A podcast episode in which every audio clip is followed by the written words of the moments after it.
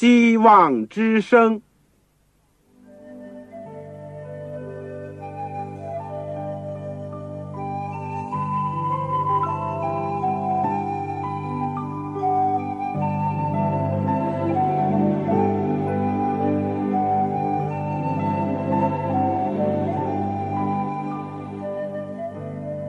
各位听众朋友，各位弟兄姐妹，欢迎您收听信徒培训这个节目。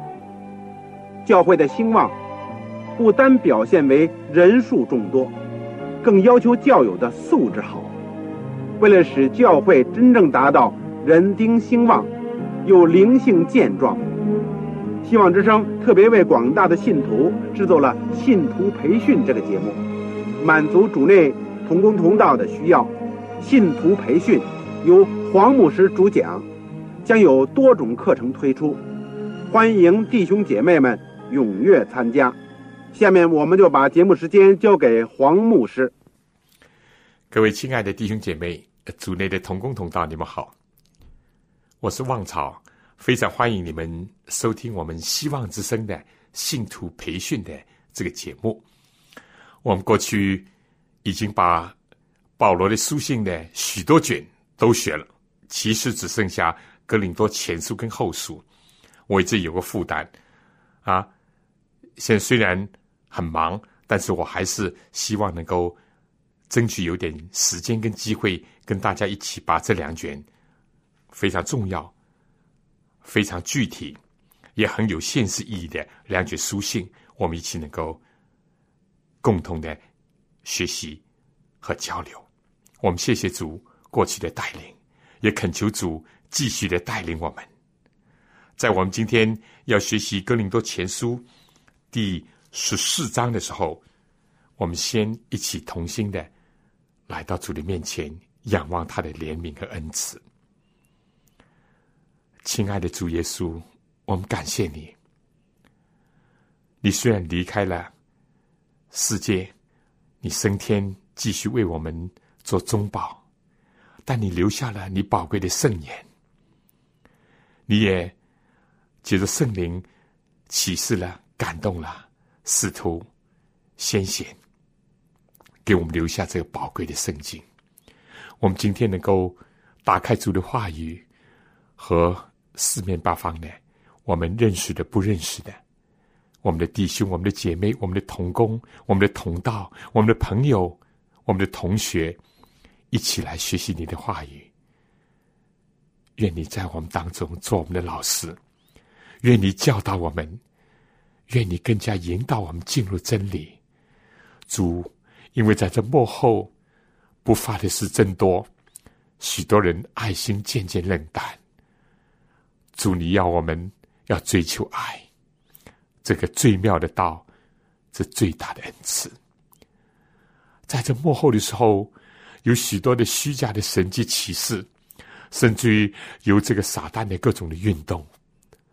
求你保守我们的心怀意念，使我们常在主的道中，使我们立定我们的脚跟在主的圣言里面，在你的真理当中。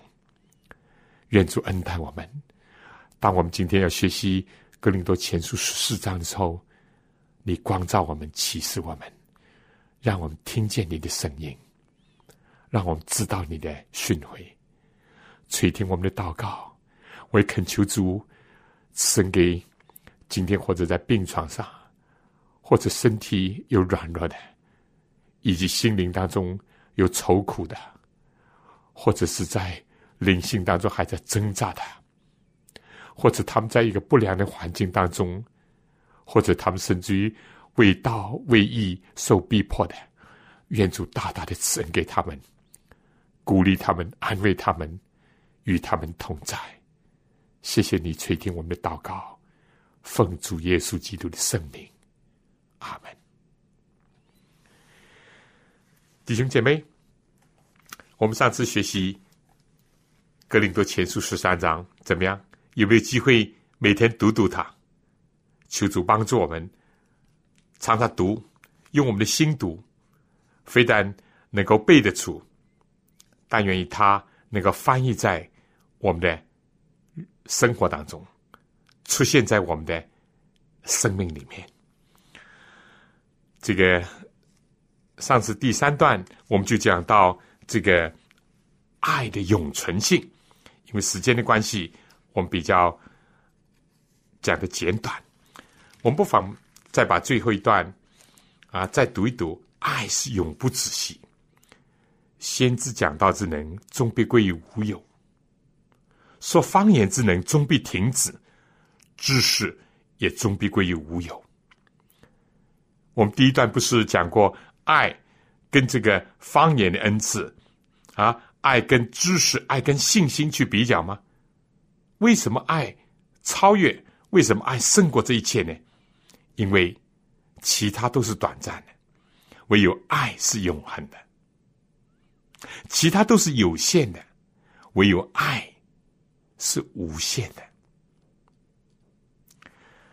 这个是非常。清楚，保罗讲，我们现在所知道的有限，先知所讲的也有限。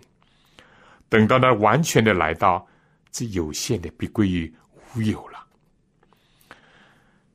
我们朋友当中或者有人学数学的，我们知道数学里面有一个观念，有个概念叫无穷大，是不是啊？他写的就是一个一二三四五六七八的八，横过来写，这就是无穷大。啊，这是我几十年前，不我晓得这个概念。什么叫无穷大？凡是人讲得出的，都不是无穷大。你说我一万万万万，那他说再加一呢，就大过你。那我说再再再多一点，再多画几个零，一万万万万万万，你再万下去好了，我再后面再加个一，就大过你。所以凡是人讲得出的，都不是无穷大。这是数学的概念当中一个。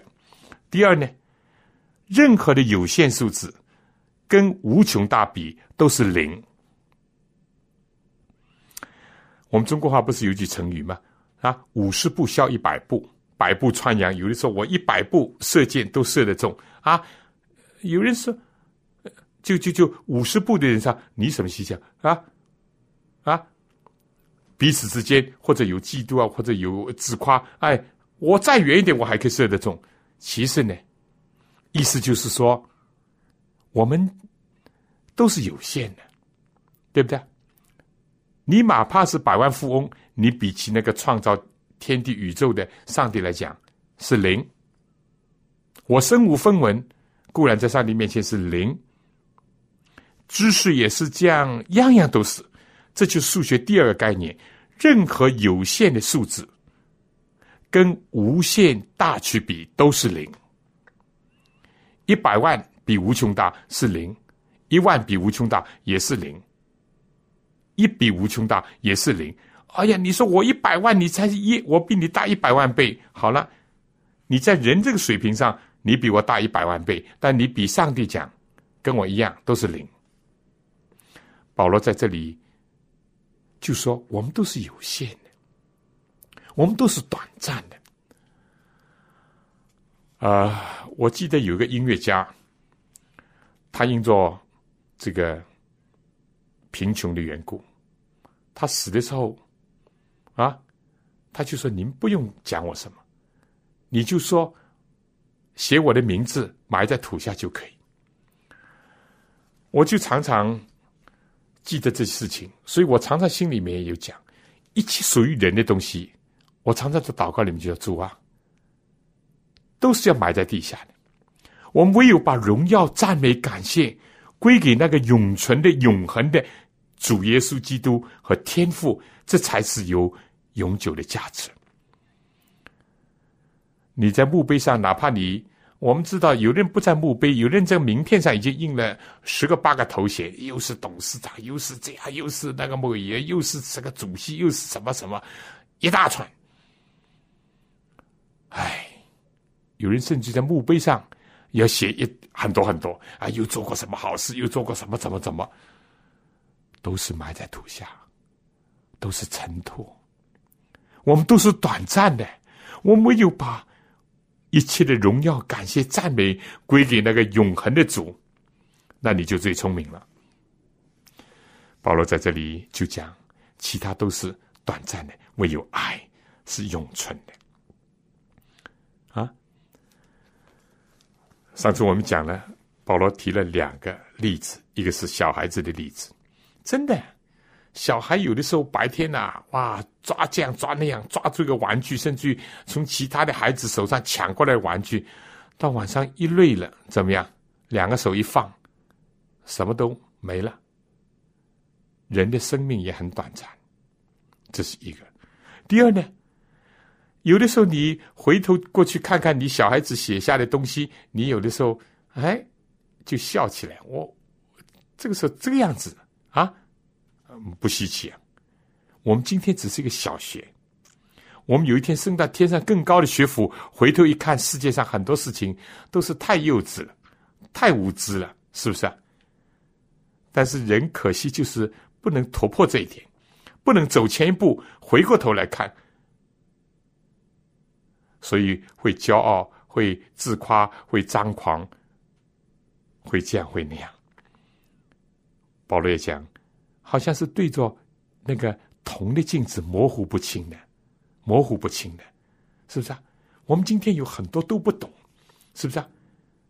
真的，你叫我解释三位一体，我只能非常非常非常有限的，能够按照圣经有一些什么记录，我就跟你讲，我讲不清楚，我绝对承认讲不清楚。怀仁讲创造三位一体，道成肉身，基督的。完全的人性，完全的神性，这个都是我们奥秘，这都是奥秘，都不是我们人今天能够完全理解、完全讲得清楚的。甚至于华人讲缄默就是智慧了，少讲两句反而聪明点，越多讲有的时候越错，越显得我们无知。啊，所以中国话讲大智若愚，真正有智慧人呐，他倒。不是那么骄傲，反而是好像是自己觉得很笨的样子。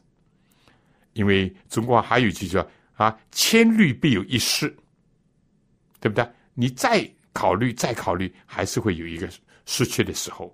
所以保罗就常常提醒我们去做这样的一个比较。我觉得对我们今天很有意思。但更重要的，保罗要在我面前把个爱的海洋要。展现在我面前，他说：“爱是永恒的。”我记得有首赞美诗：“信便看见，望便欢心，爱永长。”你今天信信的当然是你没有看见的事情。圣经也讲：“谁还信那些已经看见的事情呢？”对不对？但是到了天国的时候呢，你所相信的东西都已经看见了。你今天没有见到耶稣，你将来见到耶稣。你今天相信天国，只是通过圣经，通过啊这个传讲。你有一天已经在天国，你还信什么天？已经在天国了，是不是？盼望的东西没有得着的时候，很高兴，很高兴。到有一天盼望的事情已经实现了，你就变欢喜了。但是爱永长。爱永远要下去，因为上帝就是爱，上帝就是无限的，所以爱也是无限的。所以保罗就说：“如今长存的有信、有望、有爱。但愿上帝给我们一个生发仁爱的信心，非常有信仰，而且能够最后是生发仁爱。这三样其中最大的是爱。”最大的是爱，所以我们要追求爱。好了，呃，今天在重复，其实也是重温诗篇，就是爱的诗篇，格林德前书十三章所讲。那么今天呢，呃，有圣经，请打开格林德前书十四章，这里面讲什么呢？着重我先讲，有一个是方言的问题。我们上次已经讲了，在十二章里面讲到圣灵许多恩赐当中有一种恩赐，但是如果按它的排列讲呢，其实它是排在差不多最后了，说方言的恩赐、翻方言的恩赐。但是很遗憾的就是说呢，因为这个恩赐比起有一些恩赐来，似乎是更加好像奇特一点，好像不一样一点。而在哥林多教会，有些人呢，就以这个做夸耀，甚至于吹捧，甚至于到一个地步，已经是可以说是走摸啊，这个走火入魔了，已经是到了一个地步，呃，就进去追求这些，追求方言的恩赐。所以，为什么保罗在十二章结束的时候是讲？恩赐讲方言，十四章也是讲方言，当中要插进个爱呢，啊，要用爱这个最大的恩赐，再回过头去看其他，没有爱，说万人的方言、天使的话语都是没有意义的，都是明的罗想的薄一半。所以在这章里面呢，保罗就在跟他们具体的讨论这个方言的问题。呃，这张圣经对今天也很有现实意义的，有现实意义。我们知道这个灵恩运动，在这个近代史上有几个波啊，一波比一波大。从最初的一些这个灵恩运动的人，就从十九世纪就发展到怎么样？发展到二十世纪。甚至于从基督教一部分人就扩大到天主教，甚至于其他的宗教都有，就强调所谓方言，说方言有一种很似乎是很超自然的，似乎是很奇特的一种语言或者语音。这我们等会再讲。这个大家。也众所周知的，就是说，在基督教里面，也有一派叫灵恩运动，他们非常重视和强调灵恩。这本身没有什么不好，因为圣经是讲有这个圣灵的恩赐。但我们一再说，不要忘记赐恩的圣灵，这才是根，这才是本。第二呢，灵恩有许许多多种，是不是啊？我们前次已经讲过，有很多种。不是只有单一的一种方言的恩赐，何况呢？保罗在这里还提到了其他一些当时是出现在哥林多的情况，也出现在我们幕后的时代。所以我们先读一点，好不好？哥林多前书第十四章第一节，我们已经讲过，你们要追求爱，因为爱是最大的。也是最妙的道，但保罗也说呢，要切慕属灵的恩赐，所以我们切慕追求、盼望属灵恩赐，这个非但是不坏，而且是好的。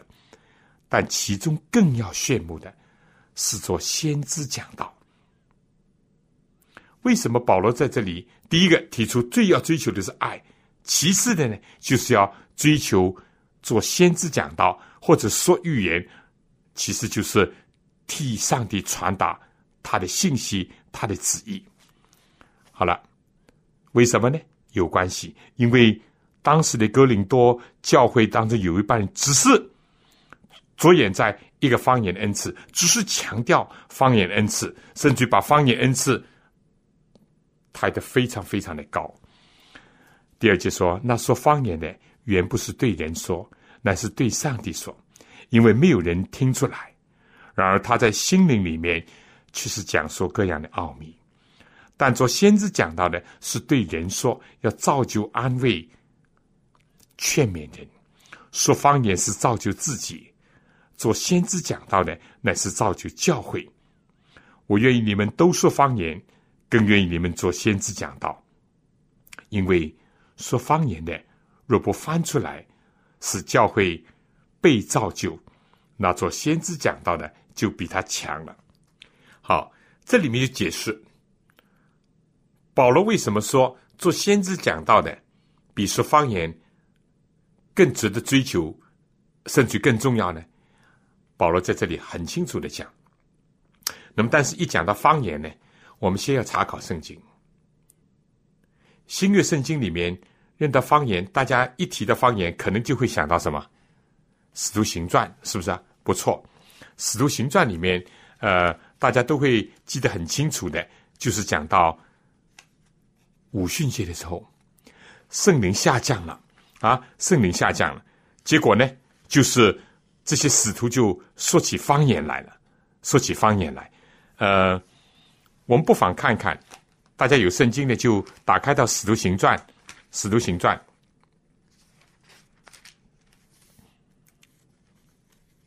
《使徒行传》，我们看看这个第二章好不好？第二章，五旬节到了，门徒都聚集在一起。忽然从天上有响声下来，好像一阵大风吹过，充满了他们所坐所坐的屋子。又有舌头如火焰显现出来，分开落在他们个人的头上，他们。就都被圣灵充满，按照圣灵所赐的口才，说起别国的话来。那是由虔诚的犹太人从天下各国来，住在耶路撒冷。这声音一响，众人都来聚集。个人听见门徒用众人的相谈说话，就剩纳闷。都惊讶兮兮说：“看呐，这说话的不都是加利利人吗？我们个人怎么听见他们说我们生来所用的相谈呢？我们破地亚人、马代人、以兰人和住在美索不达米、犹太、加不多、加本多啊、亚细亚、弗吕加等等，很多很多啊。第十一节说，这个都听见他们用我们的相谈。”讲说上帝的大作为，我们大家都知道，耶稣复活以后有十次向门徒显现，而且叫门徒不要离开耶路撒冷，要等候在耶路撒冷，一直等到得着从上头来能力，就是得着圣灵的浇灌。他们就聚集在一起，不连妇女儿童有一百二十个人，他们就同心合一的这个祷告，彼此的认罪悔改，而且握住主的应许。等候，等候圣灵的下降，接受圣灵的浇灌，这就是五旬节的我们说早与圣灵的浇灌，是不是啊？一般人不懂，以为他们是喝醉了酒。彼得说：“彼得作为一个发言人说，不是，不是，这是正应验了先知约尔所讲的啊！现在根本是在早上，根本连的吃饭的时间都不到，绝对不是酒醉，而是被圣灵充满。那么其中其他我们不讲。”先讲这里，他们被圣灵充满。嗯，刚刚已经读过啊，这个又有石头，好像火焰那样显现出来，分开落在个人的头上，他们就被圣灵充满啊。呃，这里所讲的方言恩赐是什么？大家都知道，我们其他暂时不讲吧。十十二个使徒是不是啊？他们有没有什么进过大学？没有。他们有没有到过什么很远的国家，或者学习专门学习其他国家语言？也没有。但是呢，当五旬节的时候，天下所有的这些呃寄居在其他国家的地方的犹太人，或者甚至生在外国的犹太人，也都按照旧约圣经的要求，一年三次的这个成定要来到耶路撒冷。哎，那么。这些人来到使徒面前，如果使徒又不会讲他们的话，比如说不会讲埃及话，不会讲这个弗里加话，不会讲这个啊美索不达米亚的话等等希腊话，那怎么办呢？怎么为他们做见证？怎么传讲上帝的福音？怎么高举一个复活的救主啊？怎么能够告诉人说有一位？弥赛亚已经为我们定死在十架，但是他已经复活，已经升天，而且已经赐下圣灵来，没有办法，没办法沟通，是不是啊？这是在两千年前，不像在今天啊，呃，有叶以峰啊，呃，甚至于这个呃，经过电脑也能翻译。当然，所有这些翻译还是离不开人了，这点我们还是不能否认，是不是啊？你在联合国大厦。各个国家两百多个国家来人，上面一个人在做报告，他或者用英文，或者用中文，或者大家听见的都是他听得懂的啊，本国的话，或者是他能够呃理解的话，什么道理？因为有人在翻译，对不对？或者是借助着这个今天的这个呃电子的器材，也可以帮助人翻译。不管怎么样，都离不开人。电子器材也是人呃所所发明、所控制、所掌握的啊，或者人的呃口译也是要人。而当时呢，怎么办法？没有办法，人没有办法的，上帝有办法。上帝。就赐下恩赐来，让他们会讲其他国家的话。哎，A、B、C 也没有学过，阿尔法、贝塔、伽马也没有学过，阿、贝、C、D、呃也没有学过，都没有学过。但是他们都能够讲起各个国家的话来，奇妙吧？很奇妙，这圣灵恩赐啊！这圣灵恩赐，我相信这就是方言的最基本的一种形式。就是自己没有学过英文、学过法文、学过俄文，但是在特殊的需要下，甚至你会讲那些少数民族的，甚至部落的，因为为了传福音的需要，为了要高举主耶稣基督的需要，不是为了其他，不是为了表现你的呃这个知识才能、口才，不是不是。所以大家清楚吧？方言在圣经里面出现的第一个，也是最主要的，是这种人。听得懂的，是有裸切的，是能够有含义的。不过是他自己过去说没有学懂的，没有学过的，也不会的。圣灵给他这种恩典恩赐，使得他能够说出别人能够听的。这里讲，个人都听见门徒用众人的相谈啊，说起他们自己的话来，这就是方言的最最根本的一种。说不定这种恩赐在今天可能是被有一些上帝更大的恩赐所取代了啊！今天可以借助这个电子的这个器材，可以自动的翻译啊，或者是呃经过人的业余风也可以翻译等等。但是今天为什么呃这么重要呢？因为今天我们知道。有些人提方言，就是说什么呢？方言是一种人不懂的、没有意义的、人听不懂的，只有上帝懂的这样的话语。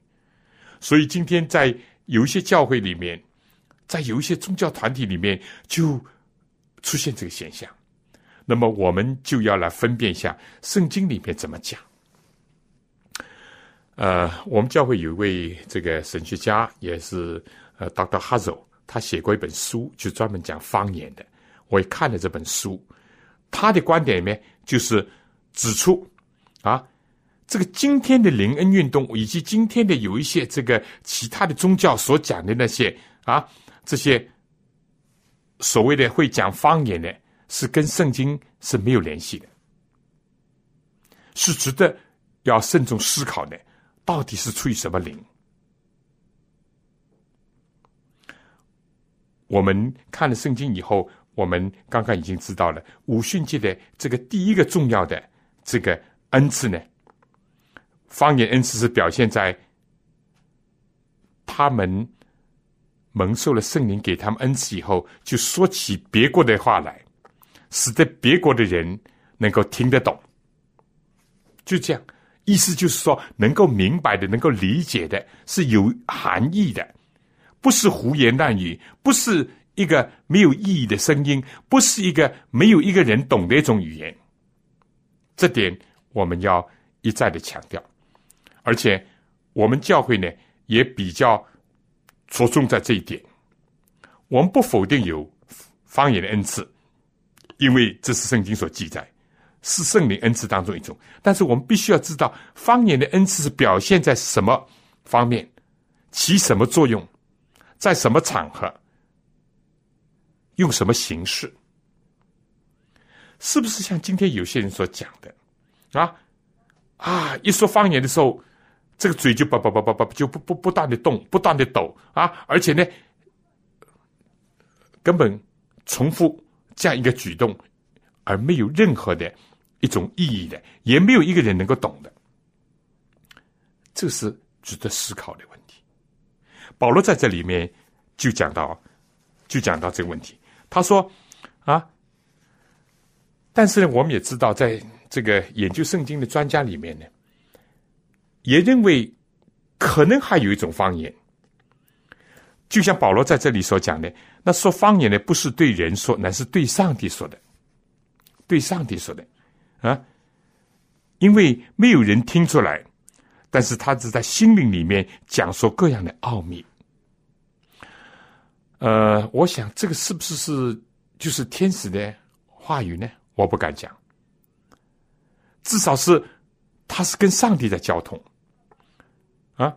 但是保罗讲到这里以后呢，啊，保罗又讲了，你听不懂，你讲的人家听不懂，就不能造就教会。你讲的如果是先知讲道啊，讲圣经啊，代替上帝发言。那这个能够造就人，能够听得懂，所以他说，这个就更重要。对人来讲呢，就有一种造就，这种安慰，这种勉励。因为即使真的有一种天使的话语，或者是你跟上帝在交通的某一种话语，但人没有一个人懂，产生什么作用呢？就起不到像先知讲到。那样一种效用。好了，紧接着下面呢，保罗讲到他自己的呃问题了，举他自己比喻。我想我们先听一首歌，好不好？愿那复兴我的灵火，再一次的复兴我啊！我们要真正的求主复兴我们冷落的心，这是最大的恩赐，就是用主的爱来激励我们。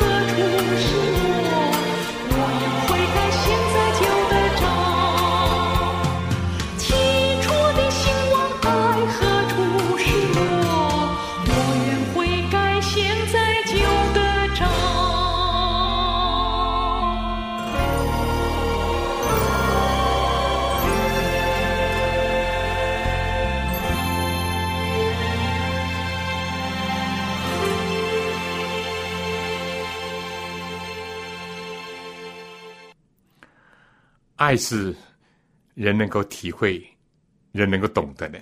华人讲，爱是一个每一个人都能够懂得的语言，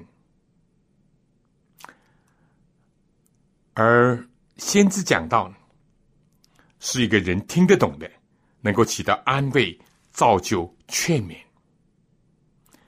那么讲到方言，那么哪怕今天一样的啊，呃，你在美国或者日本，如果一个日本的牧师讲到，我如果不懂日文的话，我做的不是莫名其妙吗？啊，不要紧，如果有人会翻译，翻译英文也好，翻译俄文、翻译日文也好，或者有些外国人到中国听不懂中国话，我们呃有人翻译，那他就懂，懂了他就能够得到帮助，是不是？如果不懂的话，他真是。非但是浪费时间，而且是他莫名其妙啊！这里面非常重要一点。那么第二点呢？啊，我相信这个也就是圣经里面着重讲的方言是这个，就像《使徒行传》，也就像《马可福音》啊，耶稣所应许的《马可福音》第十六章十七节说：“信的人必有神机随着他们，就是奉我的名赶鬼，说新方言。”过去不会的，你现在会的讲一种新的一种呃语言，类似这些，这是圣经着重讲的一种。那么第二种呢，如果是呃说到这里，这种方言如果是个人跟上帝讲的呢，啊，我们说其他人不懂，其他人不懂，其他人不懂就起不到一种造就的作用。另外呢，这里面保罗讲是讲述上帝的奥秘，有没有记得旧约圣经有一句话说啊，这个隐秘的事是属于耶和华，唯有明显的事是属于我们和我们的子孙。有很多奥秘的事情呢，是属于上帝的。可能上帝，你跟上帝之间有一种呃交谈。正像保罗有一次被提到三层天，听见人所不可言说的一种言语，啊，他也没有写出来，因为这属于一种奥秘，或者是像启示录七雷，他听见了，约翰听见，但是上帝说要封住这个气雷，不可以写出来，这是奥秘。第三呢，这只是建立自己，可能会兼顾你自己的心，但是就一个。群体来讲，就一个教会来讲，就作为一个众肢体弟兄姐妹的这样的一个聚会来讲，保罗说，那个讲方言就不如是能够有人起来讲说上帝的话，做先知讲道。保罗下面就提到他自己经验，弟兄们，我到你们那里去，他就举这个比，如果只是说方言。不用启示，或者知识，或者预言，或者教训，给你们讲解，我与你们有什么益处呢？这不是很明显吗？保罗说：“他说，就是那有声无气的物，或者箫，或者琴，如果发出来的声音没有分别，怎么知道所吹所弹的是什么呢？如果单单这个声音啊，人家都听不懂。”那你怎么晓得这是琴声还箫还是鼓鼓还是笙呢？都不晓得。还有呢，第二个，非但声音各个声音不一样，而且他说，如果吹无定的号声，谁能预备打仗呢？你们也是如此。石头如果不说容易明白的话，怎么知道所说的是什么呢？这就像空说话了。我们为什么强调讲？我们就是做传道的，要追求不断的啊，要讲话讲得清楚，口齿要伶俐，或者是交代要明白，意思要阐述的清楚。正像旧约尼西米这样，他们读圣经要读给那些能够听明白的人，而且他们呢是非常清楚的读，而且加以讲解。原因就是这样。你如果因为。基督教不是一个迷信的团体啊！嘴巴里面在在念在念念什么？小和尚念经啊，有口无心，当然不好。另外呢，你所念的竟是不懂的，像中世纪呃这个，只有这些神父能够懂拉丁文，一般的平民百姓都失去了没有被剥夺了这个教育的机会，他们根本不懂，念的背的一点都不懂，那怎么能够接触你的心灵？怎么会影响你的生活？怎么样会改变你的这个品德呢？都不会了，是不是啊？这就没有意义了。保罗所以这里很清楚讲啊，这声音非但是有不同，而且要人知道这个是什么声音，而且呢，声音本身是有意义的，对不对？吹号啊，吹高吹低都含有个含义的，何况是石头呢？所以石头必须要讲明白。第十节说，世上的声音或者甚多，却没有一样是没有意义的。我如果不明白那声音的意思，这说话的人必以为我是话外人，就是没有教化的、没有受过教育的、没有教养的话外人。我也以为他是话外人。啊，这个保罗讲的非常的生动，很很意思啊。大家就是变这个对牛弹琴，天方夜谭。我讲的他听不懂，他讲的听不懂。我以为我在高谈阔，我以为我我是讲的很深刻、很有趣，他真是莫名其妙啊！呃，我自己在美国读书一去的时候，特别有这感触。他们笑的时候，是我差不多要哭的时候，因为他们笑的东西我真的听不懂，因为他们这个语言呢，是不是我们呃初学的或者初听人能够懂的？那么，同样的，如果你置身在这样的人群当中，真是大家可以说是不能沟通，不能沟通。这里讲，你们也是如此。既是切慕属灵的恩赐，就当求多的造就教会的恩赐。所以，那说预言的，就应当求能够翻出来。如果真的有人说方言是一般人不懂的，你。也不要失望，因为上帝已经配搭了另外一种恩赐，就是怎么样呢？有一些人会得着另外一种，他不说方言，但是他能够翻方言。我们又回到《使徒行传》，啊，比如你到呃外国人到中国来，他听不懂，但是呢，有个人帮他翻译，那这个也解决问题。两千年前。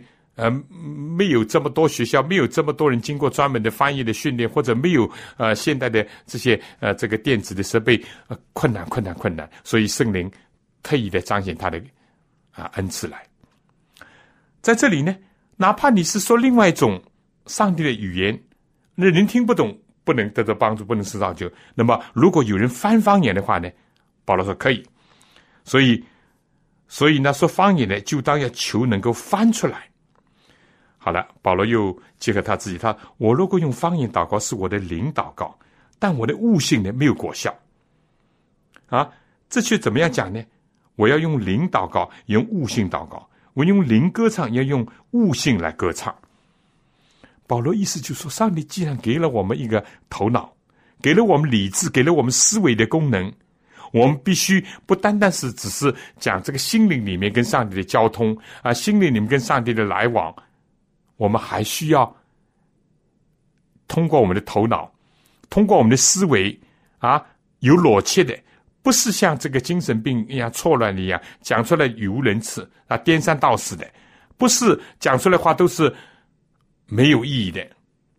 我们大家总有这经历吧？如果一听，哎呀，这个是颠三倒四，这个是这个这个毫无意义的，你就会不会听，甚至非但不会听，造成你印象，他是不是？他是不是精神有点问题？他是不是脑子有点坏了？他是不是有点错乱了？我们会这样。如果一个教会给人印象是这样，那人怎么会听见福音、晓得真理？怎么会得救啊？不可能了，是不是啊？所以保罗在这里非常清楚的讲，嗯，他说十六节，不然你用灵助谢，那在座不通方言人，既然不明白你的话，怎么能在你感谢的时候说阿门呢？这个我我们去过国外的，我们都都有这种经历，是不是？呃，你到一个国家去，你的文字语言不懂的，人家祷告到什么地方，你也不晓得。人家已经其实已经讲，呃，我这样祈求是奉耶稣基督的圣名，靠他的功劳，你也不懂。那么人家已经阿门了，你你不能阿门，因为你不晓得，你不懂。所以这是非常清楚的。他这里讲，你感谢固然是好。所以祷告也好，感谢也好，都是好的。但是呢，不能造就别人，对吧？我们说公众祷告，非但声音要使大家听得见，这样才造就别人。你讲的话要等人家懂，是不是？你讲的不懂，你也不造就别人。他说，保罗就进一步的再用自己比喻。他说：“我感谢上帝，我说方言比你们众人还多。我相信保罗不单单会讲几个国家的话语，他也跟这个在心灵里面跟上帝有沟通，用一种另外的人不懂的方言。他说：“我说方言比众人都要多，但在教会里面，他说我宁可用悟性讲五句教导人的话，强过讲一万句方言。”非常有意思。保罗是很懂得啊，什么使得他建立他自己、造就他自己，但是不造就其他的人？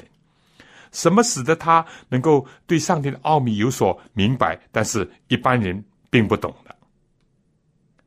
什么只是他跟上帝的交通，而并不是在人在沟通？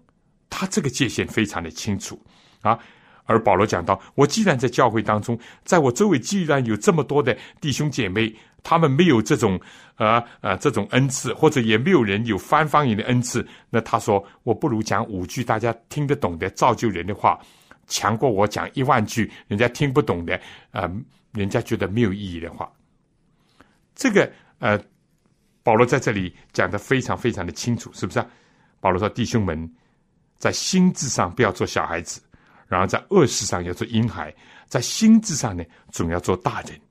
保罗加了一件劝勉，意思就是说，我们不要像小孩子那样。哎呀，人家喜欢这个玩具，他也讲这玩具；人家呃到东，他也到东，因为他没有一个判断，他不晓得什么对他自己真正有益处，或者对别人有益处。保罗在这里就劝勉我们说，我们在追求恩赐的上面，我们必须要注意这点。第二十一节说。律法上记着主说：“我要用外邦人的石头和外邦人的嘴唇向这个百姓说话。”虽然如此，他们还是不听从我。从这些圣经呢，又好像回到另外一种方言。上帝借着外国人来教导犹太人，被掳到巴比伦，被掳到亚述。那他们讲的是呃这个亚述话或者巴比伦话。上帝说：“我要借着你们本来不懂的啊。”这些语言来教导你们，来管教你们，来提醒你们，对不对？最最重要的是要听从上帝，听从上帝，不是单单追求一种表面的奇特，或者耸动视听，或者是这个呃啊标新立异，更加不是感情作用，更加不是这个呃呃心理作用，更加严重的，更加注意就是不是。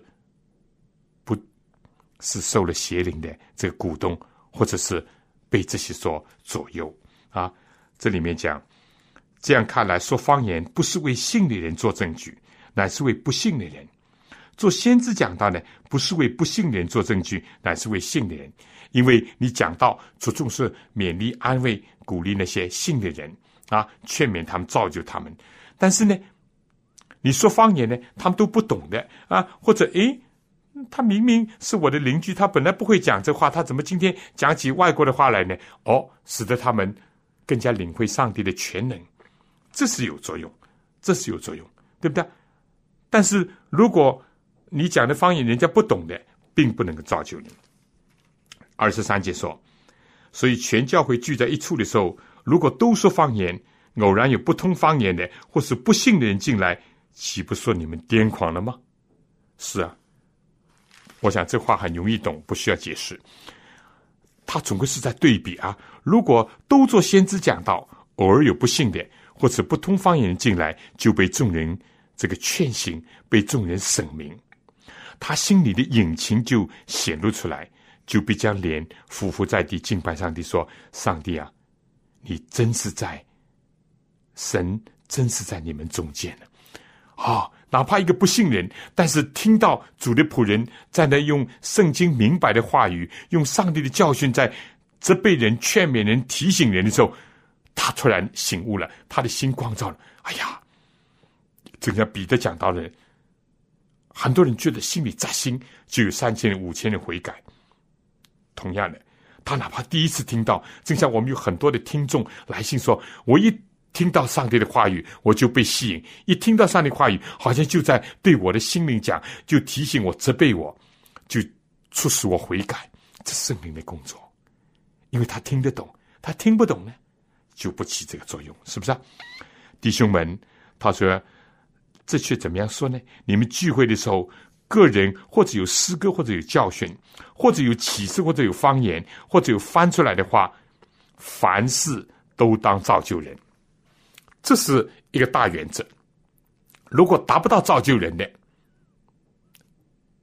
那保罗就说免开尊嘴，或者就少讲一点，或者就说安静吧。这里下面有几个规则：若有说方言的，最好两三个人，至多三个人，而且要轮流的说，也要有一个人翻出来。如果没有人翻呢，就当在会中闭口，只对自己和对上帝说就是了。有几个规矩，因为可能在哥林多教会很盛行这个说方言啊，有真有假，有人故意的鼓吹或者提倡。正像今天有些人就。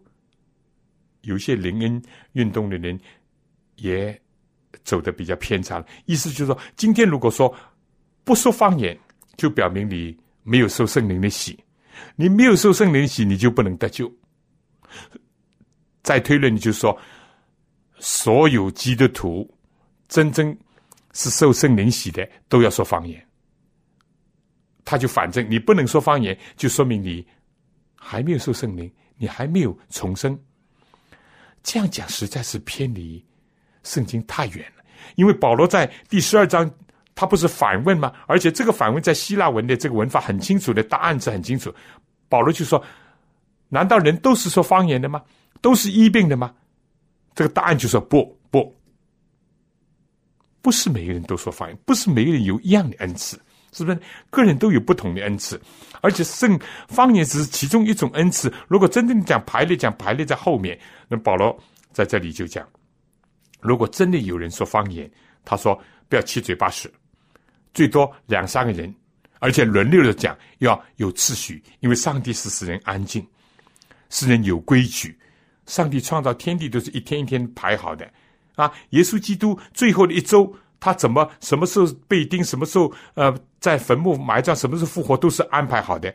上帝要人有秩序，上帝要有人规律。人是一个有思维的、有逻辑的这样一个受造物，这也就是上帝形象的一部分，是不是呢？所以他就说，不能乱七八糟，不能这个这个。啊，毫无秩序。如果是这样的话，外面人讲，哎呀，这个我我我外面在社会上已经乱的很，烦的很，所以我想去到一个有秩序、清净的地方。怎么到教会里面啊，简直是更乱、更糟，七嘴八舌，或者是胡言乱语，或者是这个所所讲、所做、所唱的都是人不懂的。保罗说不行，不行。而且呢，他说。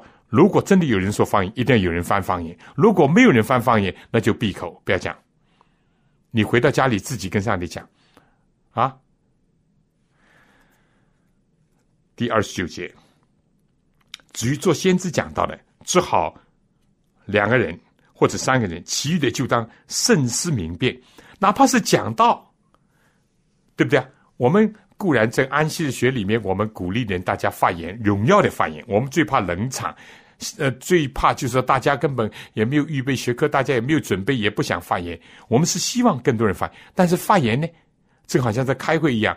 开会当然更加慎重，就是要举手啊，或者征得主席的同意才能够发言。就是在讨论的时候，也不能七嘴八舌啊，啊，不能抢嘴啊，不能压倒别人啊，不能尽是你一言堂，不能尽是你包了所有时间呢。你说是不是啊？所以保罗说，不要说说说方言，就是说讲道呢，也只好两个人。啊，或者三个人，其余的人呢就好好的听，分辨一下，看看这个是不是来自圣灵的，是不是符合圣经的，是不是有真理在里面。若旁边坐人得了启示，那先说话人就当闭口不言。圣灵如果降下给人有启示，那么怎么样呢？还是应当一个一个的，不能两个人同时，是不是？啊？一个人。在在吹喇叭，一个人在打鼓，一个声音要掩盖另外一个，而且两个声音一不和谐，那就不行。